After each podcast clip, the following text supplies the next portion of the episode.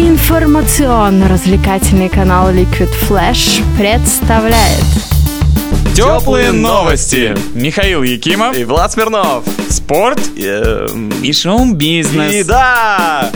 Сборная России по баскетболу провалилась на Евробаскете 2013. Вчера наша команда продула финам со счетом 83-86, сыграв при этом два овертайма. До этой игры шансы на выход из группы уже были лишь теоретическими, ведь в субботу наша команда умудрилась проиграть Швеции, записному фавориту группы D. А уже после поражения от финнов этих шансов совсем не стало. Россия осталась лишь не ударить в грязь лицом и выиграть хотя бы в последнем матче у сборной Турции, которая тоже осталась за бортом турнира. Хотя уже после поражения от шведов со счетом 62-81 было ясно, что России на турнире делать нечего. Теперь остается лишь делать выводы и учиться на собственных ошибках. Тем более, что местами наша сборная показывала неплохой баскетбол, хотя бы в обороне, а значит есть перспективы. тепло и хорошо. Что же касается вчерашних матчей континентальной хоккейной лиги, их было сыграно аж 12 штук. Первом матче «Авангард» обыграл «Локомотив» со счетом 5-2, «Югра» выиграла вторую игру в сезоне у «Атланта» 4-1, «Автомобилист» показал боевой характер и уверенно бился против питерских армейцев, превосходящих их по силе. В итоге игра, конечно, закончилась поражением екатеринбуржцев 4-6. Борис удивил всех, разгромив Северсталь подчистую 10-1. Не знаю, сможет ли еще хоть кто-нибудь в этом сезоне забить столько шайб в ворота соперников. Трактор наконец-то выиграл. У Торпеда со счетом 4-3. Одним из главных украшений лиги и всегда являлось зеленое дерби. Казанцы против уфимцев. Акбарс против Салавата Юлаева. Вот и первый матч в этом году между соперниками оказался на редкость интересным. В итоге игра дошла до серии после матчевых бросков. И победный булит забросил Бурмистров. 4-3 победа Акбарса. Витязь чуть не отобрал очки у Магнитогорского Металлурга 4-5. Московская Динамо выиграла очередной матч 4-0. В этот раз жертвой стал нефтехимик. Спартак разгромил словом 5-0, а Джефф Глаз во втором матче подряд не пропустил ни одной шайбы. ЦСКА выиграл в Минске, хоть и в овертайме со счетом 2-1. Донбасс дома тоже в овертайме одолел чешский Лев 3-2. А Медвежчак, так сенсационно разгромивший в первой игре ЦСКА со счетом 7-1, в этот раз уступил Динамо из Риги с довольно разгромным счетом 5-1. Кушаешь слушаешь.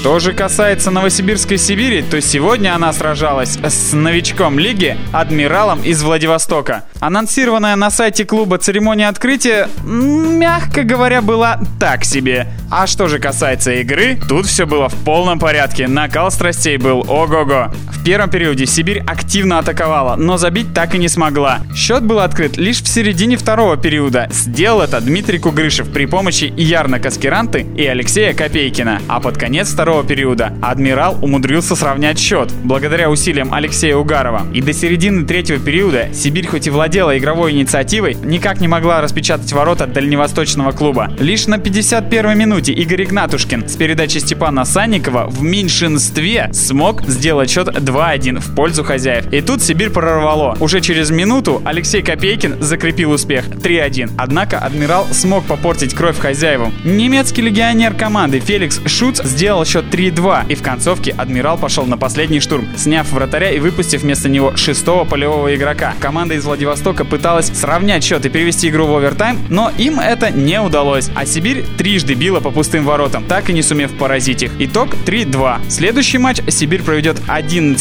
сентября в среду против команды Амур из Хабаровска. Кстати, о дальневосточниках. Они играли в Новокузнецке. И несмотря на то, что произвели в два раза больше бросков по воротам новокузнецких металлургов 43 к 26, не смогли победить. 3-1 победа новокузнечан. Вторая в этом сезоне. Спорт, результаты, результаты, деньги, деньги, бизнес, бизнес, шоу.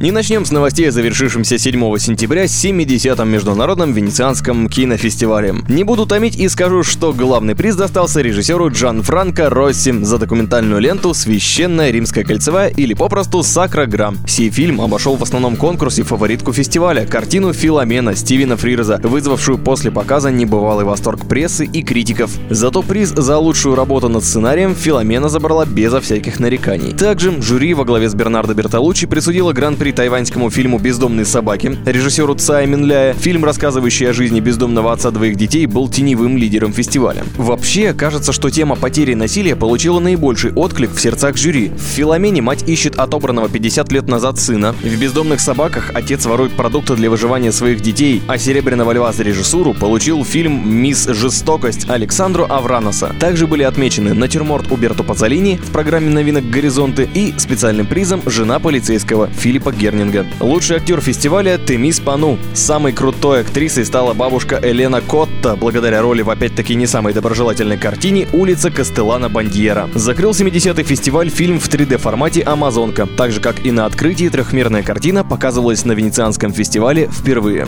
Теплые, кофе и котята. Набравшись немаловажного концертного опыта, собрав армию фанатов, группа Луна осторожно начала выпускать свои песни на английском языке. В феврале этого года был запущен сайт на английском, и вот теперь Лусина Геворкян и ее команда отправляются в тур по Америке. Перед тем, как совершить подобный смелый поступок, Луна как следует подготовилась. Кроме февральского старта англоязычного сайта, в апреле 2013 вышел диск Behind a Mask с переведенными на английский лучшими песнями, а музыканты дали более 50 интервью зарубежным СМИ. И продюсер Трэвис Лик помог адаптироваться группе, создав вместе с ними клип на песню «Бизнес» с провокационным сценарием. И только после таких шагов и тщательной проработки гастрольного тура Луна отправилась в тур по 26 крупнейшим городам США. А ведь до нее в Штатах отмечались большим туром только парк Горького. Участники группы отметили, что идеи покорения Запада не преследуют, а хотят лишь популяризировать свое творчество, а заодно доказать, что в России существует интересная рок-музыка. Поддержим ребят в турне, ведь с нашей поддержкой они меньше устанут, а это значит, что по приезду быстрее закончат работу над новым альбомом на русском языке. Подборку песен группы Луна вы сможете найти в нашей группе ВКонтакте Liquid Flash. Согревающие,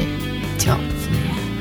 А в Новосибирске успешно прошел фестиваль «Янкин день» в память о нашей землячке Янке Дягилевой, девушке-панке, рок-барде и большой подруге Егора Летова. Уже давно ушла эпоха колокольчиков, но до сих пор многие помнят песни Саш Баша, Летова и Янки. Именно по аналогии с Днем памяти Александра Башлачева из Череповца был создан «Янкин день» в Новосибирске, благодаря стараниям Валерия Григорьева. В этом году фестиваль проходил впервые, но на него уже приехали такие группы, как Путти и сам Калинов мост. А вместе с ними в ДК «Прогресс» выступил и Юрий Наумов, спецом прилетевший из Нью-Йорка. Мероприятие началось со слов отца погибшей в 91 году рокерши, продлилось 6 часов и собрало чуть больше 600 человек. Много это или мало, решать тем, кто хорошо знает историю происхождения высказывания Янки, те, кому это нужно, и так разберутся, кто я и зачем. Видимо, этой же фразой руководствовались и представители власти, запретившие размещение памятной таблички на доме Дягилевой. В честь фестиваля памяти этой интереснейшей женщины редакция теплых новостей дарит вам подборку самых лучших песен новосибирской поэтессы и напоминает, в Сибе на стриту Диагу играют без шляпы.